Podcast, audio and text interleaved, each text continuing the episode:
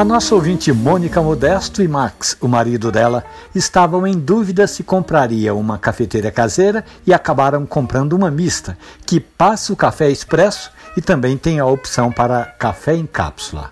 O Max prefere o expresso, já a Mônica quer saber se é possível encontrar um café em cápsula de altíssima qualidade.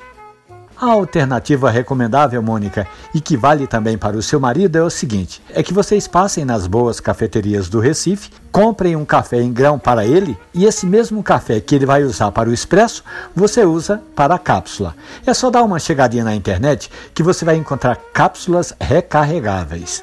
Então, o Max moe o café dele para o expresso e esse mesmo café você vai moer para colocá-lo dentro da cápsula. Depois é só lavar e estará pronta para mais uma rodada de bons cafés. Essa história e outras tantas estão ali na página da radiojornal.com.br ou nos aplicativos de podcast. Café e conversa. Um abraço, bom café.